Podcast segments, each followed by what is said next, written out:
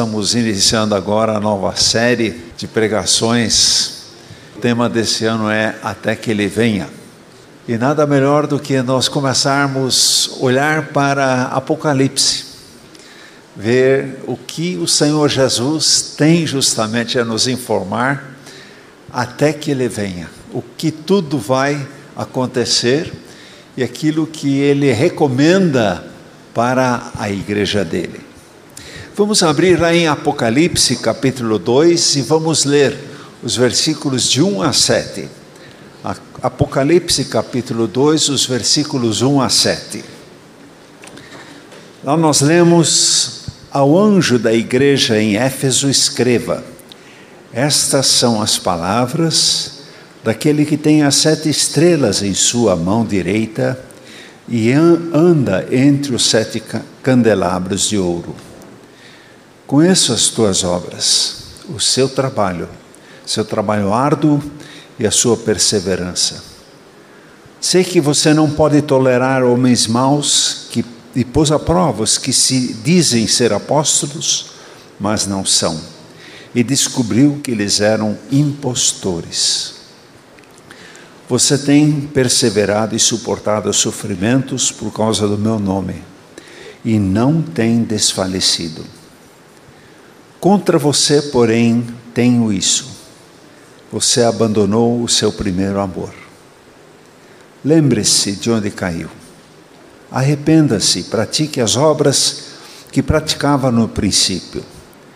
Se não se arrepender, virei a você e te tirarei o seu candelabro do seu lugar. Mas há uma coisa que eu sou, mas há uma coisa a seu favor você odeia as práticas dos nicolaítas, como eu também as odeio.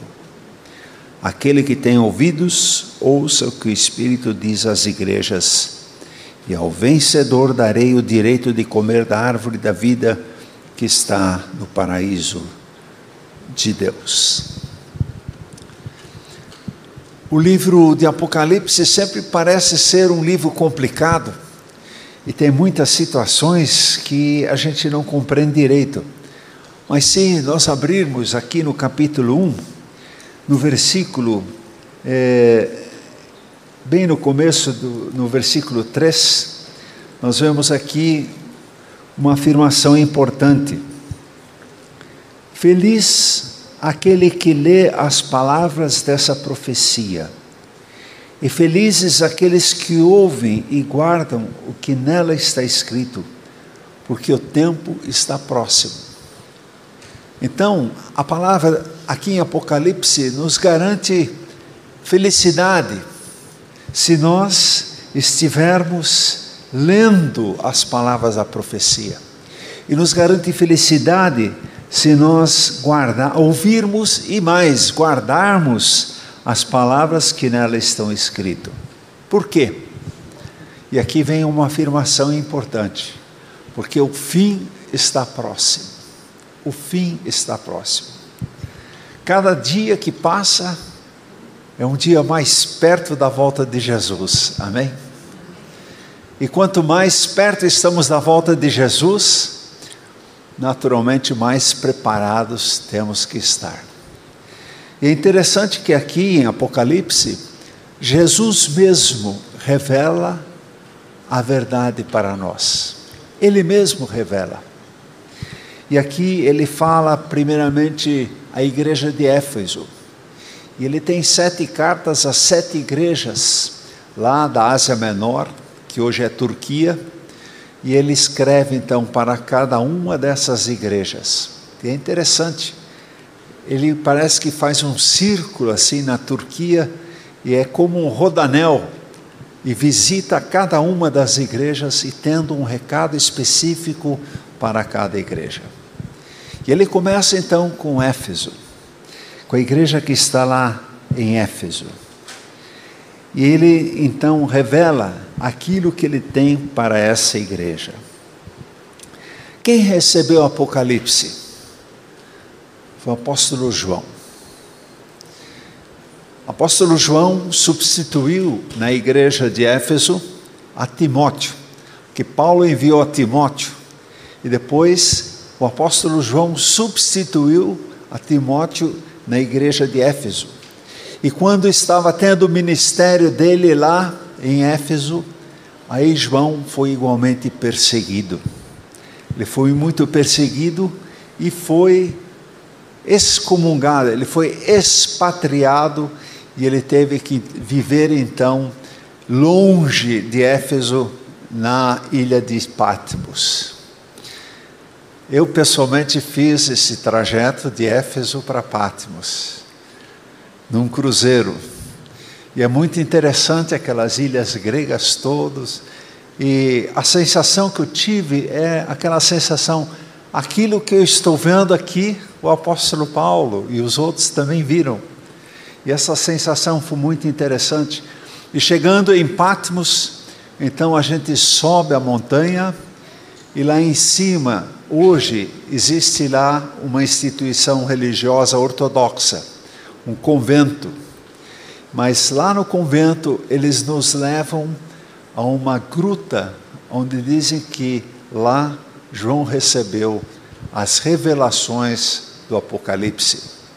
Também nesse lugar em Patmos eu vi o livro bíblico mais antigo que eu vi na minha vida era o Evangelho de Marcos, escrito em grego, em cima de peles, bem juntinho do ano 300. Quer dizer, realmente um livro de quase 1800 anos de idade, o Evangelho de Marcos. E lá em Patmos, então, o Senhor fala a João. E João, então, escreve a profecia escreve o Apocalipse, que significa revelação. E a primeira carta, então, é designada à igreja de Éfeso, a segunda para Esmirna, Pérgamo, Tiatira, Sardes, Filadélfia e Laodiceia. Então, os pastores vão pregar nos próximos sete domingos a carta para cada um da igreja, para cada igreja e mostrar realmente o que Deus está falando para aquelas igrejas. Mas algo que é muito importante: essas cartas foram escritas para as igrejas do primeiro século, mas são cartas atemporais. Elas também valem para a Igreja Evangélica Livre em São Paulo, para as igrejas atualmente, porque a palavra de Deus ela é atual apesar de ter sido destinado a Éfeso, ela serve para nós também. Serve para cada igreja essa exortação. Então, são cartas atemporais. E Apocalipse, então, foi escrito no reinado de Domênico, quando Domênico era César, era rei no Império Romano. E assim como Nero perseguia os cristãos em Roma, Domênico expandiu a perseguição aos cristãos. Porque Domênico ele queria ser reconhecido como divindade. Ele se considerava um Deus e queria ser elogiado, queria ser louvado como Deus. E não admitia nenhum concorrente. E os crentes, eles não adoram a outros deuses, nem adoram as pessoas. Nós adoramos somente ao Senhor Jesus. Essa é a característica dos crentes, só adoram ao Senhor Jesus, não prestam culto a outros deuses. E por causa disso, então, a igreja em Éfeso e também essas sete igrejas começaram a sofrer uma perseguição muito grande, porque não adoravam a César, somente adoravam a Deus. Né? Então era exigido César Curios, César, Senhor, César, Deus. E o cristão respondia: Christos Curios. Somente Jesus é o nosso Senhor. Nós não temos outros deuses além do Senhor. E aqui então a igreja começa a passar por essa perseguição. Mas, como vimos no texto, a perseguição não era o único problema pelo qual a igreja passava havia dois outros problemas graves. Segundo problema, além da perseguição, os falsos profetas. começaram a entrar na igreja homens e mulheres dizendo que estavam cheios do Espírito Santo e trazendo revelações diferentes a respeito das coisas de Deus. E esse é um problema que a igreja também enfrentava, os falsos mestres. Mas além dos falsos mestres, tinha um outro tipo de perseguição, um outro tipo de problema grave na igreja, que era a imoralidade. Que, que tem? Todo mundo faz, eu também faço. O que, que tem? Dizem que não pode, mas todo mundo faz e a gente vai baixando os padrões morais, vai baixando realmente os princípios divinos e de repente é tudo permitido na igreja.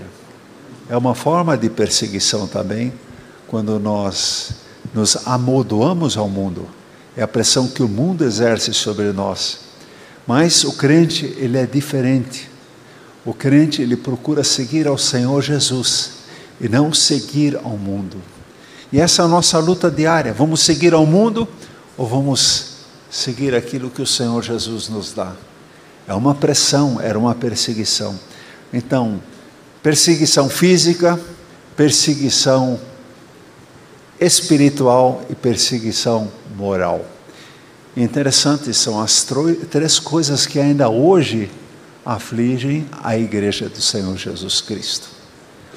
Nós vemos a perseguição do império, vemos a perseguição intelectual, onde que falsas doutrinas começam a tentar, tentar entrar na igreja, e temos também a perseguição moral, onde os padrões éticos são baixados, deixados de ser vividos, e a igreja então fica exposta à imoralidade, fica disposta aos membros decaídos. No Brasil, como evangélicos, não sofremos mais perseguição física, como era há 150, 200 anos atrás. Ser crente era problema. E muitas vezes, pelo fato de você ser crente, você receba, recebia pedradas. Crente não podia ser enterrado em cemitério público. Por isso, hoje temos vários cemitérios protestantes porque não era permitido o crente ser enterrado num cemitério público, ou seja, cemitério católico. E havia, por exemplo, no Nordeste também uma perseguição mais forte ainda, quando vinham os missionários trazer a Bíblia para o povo brasileiro. Então, digamos, hoje não temos a perseguição física no Brasil, mas outros países passam por essa perseguição de uma forma muito intensa a começar pela Coreia do Norte, onde você, se você for pego como crente, você é automaticamente condenado e afastado. Não é permitido qualquer encontro entre crentes, são muito perseguidos. Outro, outros países, por exemplo, Paquistão, Afeganistão, Mali, inclusive a Índia, a Índia tivemos uma reunião da nossa convenção internacional lá na Índia.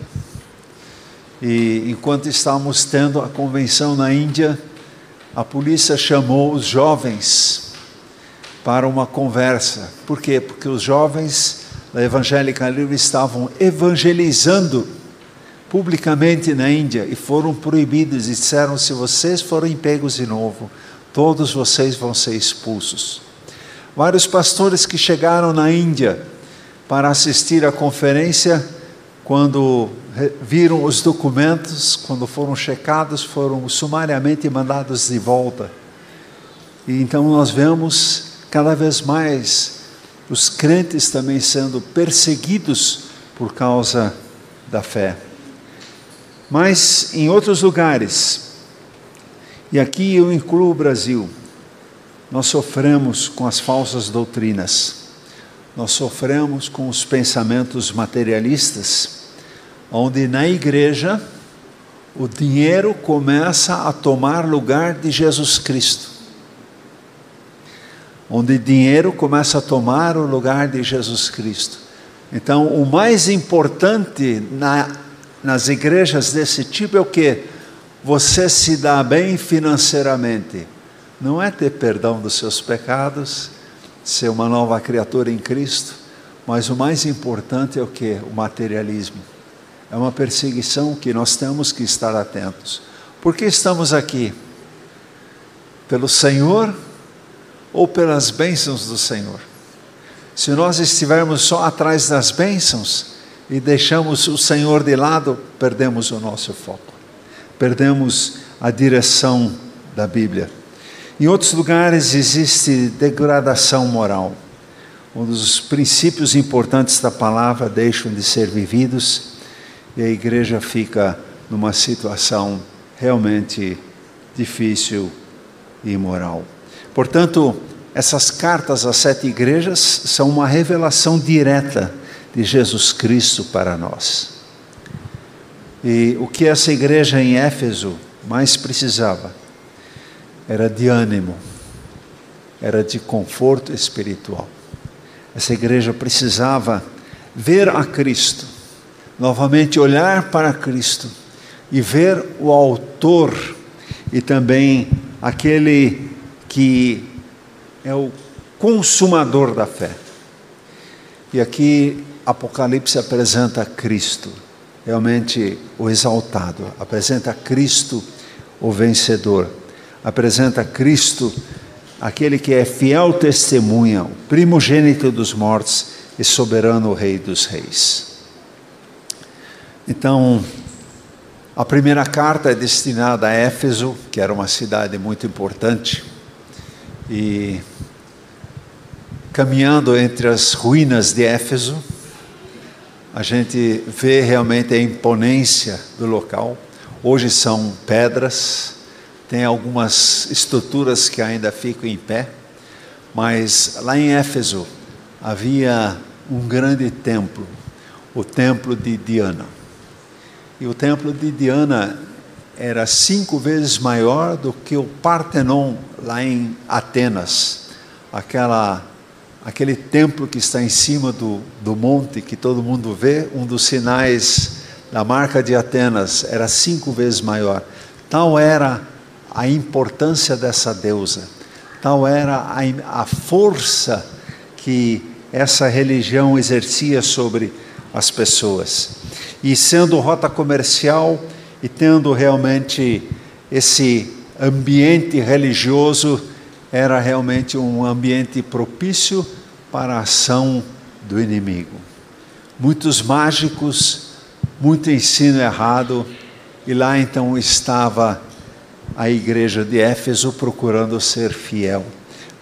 E Jesus disse para ela: Eu sei que você tem feito, conheço as tuas obras. Jesus conhece as nossas obras. Jesus sabe exatamente o que nós fazemos também como igreja, porque Ele prometeu: Vou estar com vocês até o final dos tempos. E Jesus então está dizendo: Eu conheço, eu sei que você tem feito, eu sei que vocês têm muitas atividades na igreja. Uns estão evangelizando, outros estão cuidando de doentes, outros estão cuidando para o conforto daqueles que vêm ao culto outros exercem o seu dom de misericórdia. E Jesus sabe, sabe exatamente o que fazemos. Porque ele anda no meio dos candelabros. E candelabro, como diz o texto aqui, é a marca da igreja, o candelabro.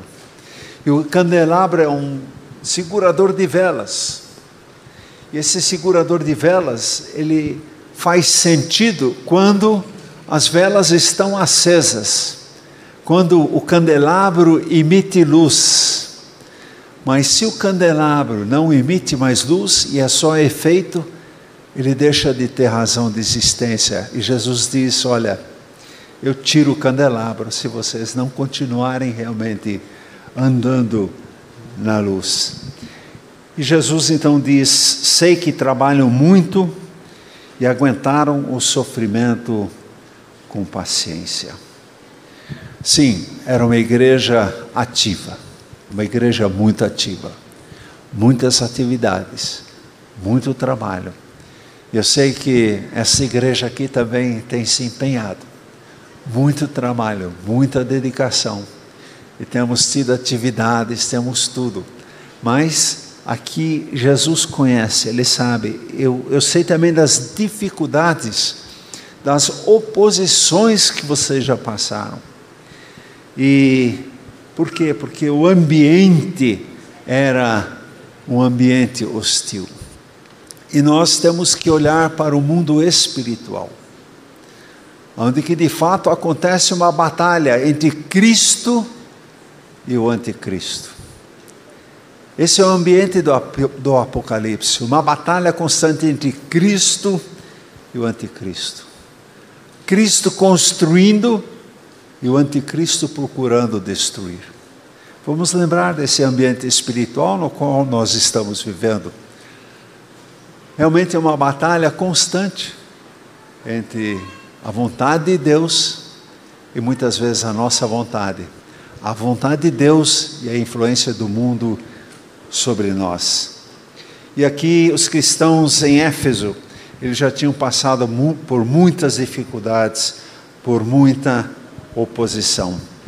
Vocês trabalharam muito e aguentaram o sofrimento com paciência. E aí Jesus diz: Mas vocês têm a meu favor isto. Odeiam os nicolaítas, o que os nicolaítas fazem, como eu também odeio. Quem eram os nicolaítas?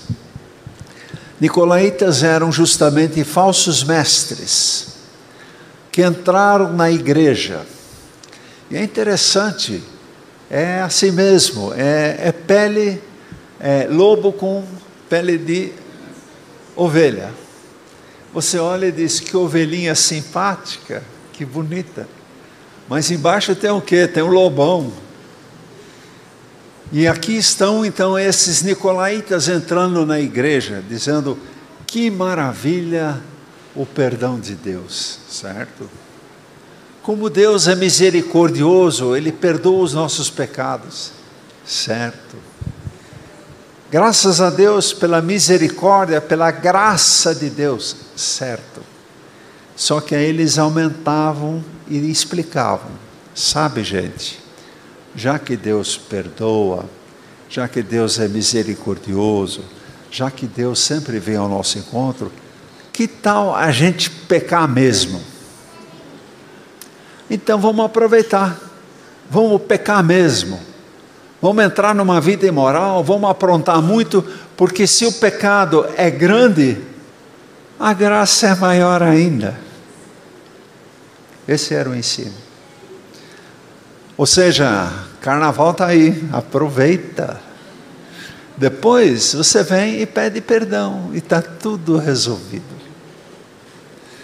Fiquei sabendo que em algumas casas no carnaval as pessoas põem toalhas em cima dos santos, para eles não enxergarem o que está acontecendo. Queridos, são situações que levam o quê? A frouxidão. Depois a gente acerta. Quarta-feira de cinzas, estamos aí.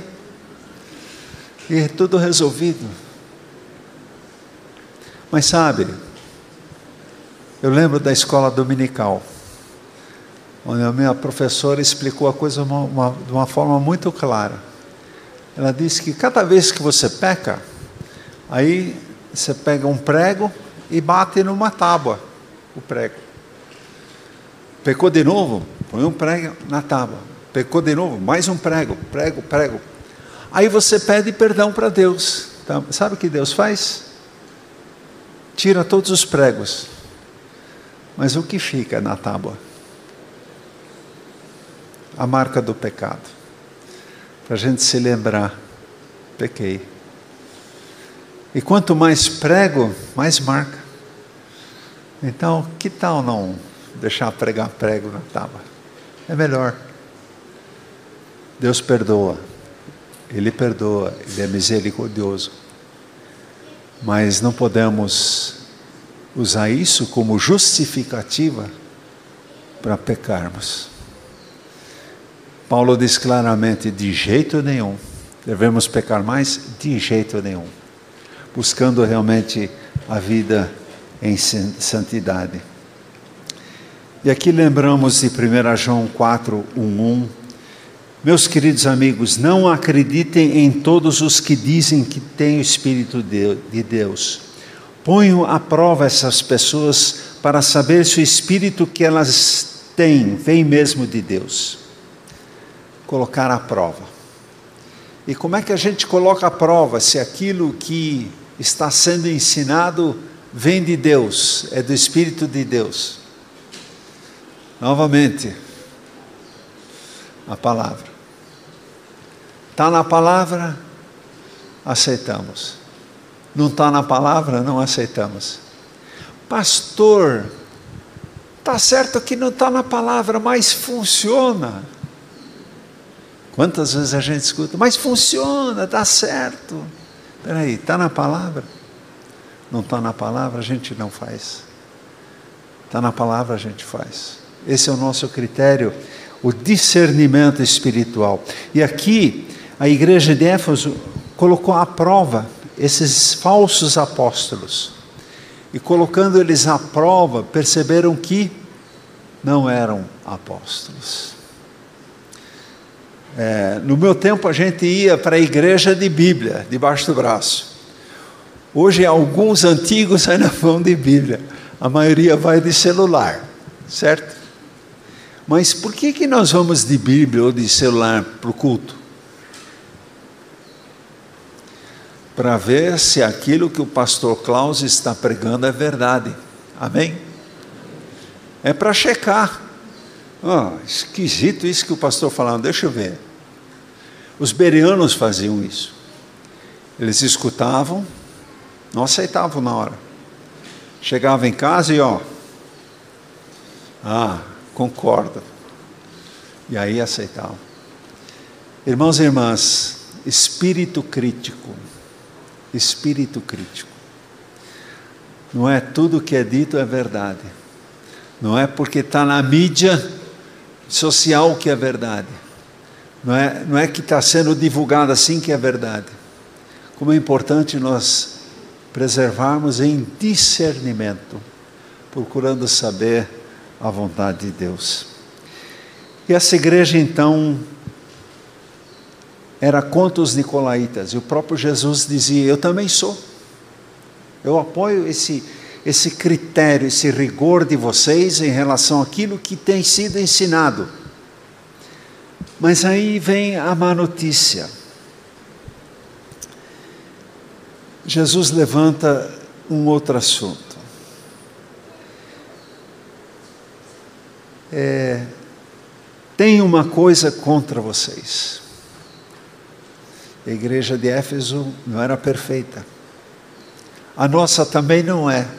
A nossa também não é. E como é importante a gente estar ouvindo o que o Espírito diz. E Jesus diz aqui: Olha, eu tenho, porém, uma coisa contra vocês. É que agora vocês não me amam como me amavam no princípio. Sabe quando o relacionamento com o Senhor começa a virar rotina?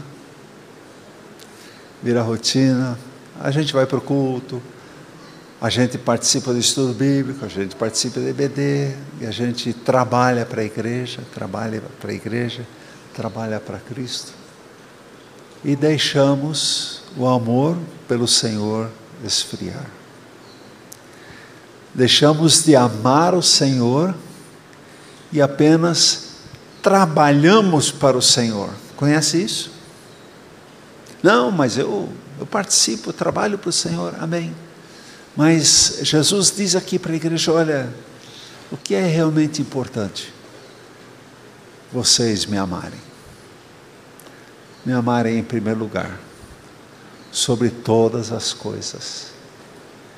Me amarem. E o resto é consequência. E Jesus então identifica na igreja de Éfeso a falta de amor por ele. Mas ele dá uma sugestão. Ele diz: lembre-se aonde vocês caíram. Arrependam-se dos seus pecados e façam o que faziam no princípio. Arrependam-se dos seus pecados. E a igreja de Éfeso, como também a nossa, é convidada a voltar a ser a igreja do amor. A igreja do amor. O que mais impressiona uma pessoa quando está numa igreja viva, numa igreja onde o amor de Cristo é sentido, é o calor, o cuidado humano. E aqui não só o trabalho, mas o verdadeiro amor que atrai as pessoas. Então, Jesus convida aqui para que a igreja volte ao seu primeiro amor. Interessante, Jesus deixou muito claramente esse mandamento amor para nós. Que nós devemos amar a Deus de todo o coração, de todo o entendimento, de toda a força. E devemos amar o próximo como a nós mesmos. E isso excede holocaustos e sacrifícios. O que é mais difícil, trabalhar para o Senhor ou amar ao Senhor? Para nós homens, amar é uma decisão. As mulheres têm mais facilidade de amarem, mas para nós homens é sempre de novo a decisão. Eu vou amar o Senhor sobre todas as coisas eu vou colocar o Senhor Jesus em primeiro lugar na minha vida. Antes do meu trabalho para Jesus, eu vou colocar o meu relacionamento com Jesus. E Jesus então aqui orienta: lembre-se do quando vocês caíram, arrependam-se dos seus pecados e façam o que faziam desde o princípio. Então, a igreja é convidada a retornar ao que era, que é ser igreja do amor. Queridos, vamos ser igreja do amor? Vamos ser igreja do amor. Retornando ao Senhor em primeiro lugar, o amor ao Senhor sobre todas as coisas. E as boas obras que Ele preparou de antemão, acontecerão na vida de cada um. Amém? Vamos ficar em pé e vamos orar.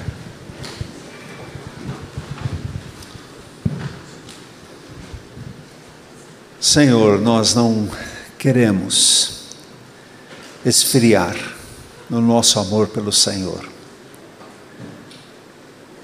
Queremos colocá-lo sempre de novo sobre todas as coisas em primeiro lugar na nossa vida.